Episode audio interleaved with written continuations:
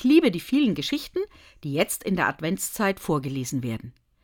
In ein paar Minuten bringen sie oft tiefe Wahrheiten auf den Punkt, regen zum Nachdenken an und ermutigen. Und sie berichten von einer anderen Welt, in die so oft meine Sehnsucht geht. Meine Lieblingsgeschichte? Einem Mann wird mitgeteilt, dass Gott ihn zu Hause besuchen will. Voller Panik schaut er auf sein Haus. Nein, hier kann er keinen Besuch empfangen. Und schon gar nicht Gott. Es muss dringend was getan werden. Er bittet Freunde und Nachbarn, kommt und helft mir.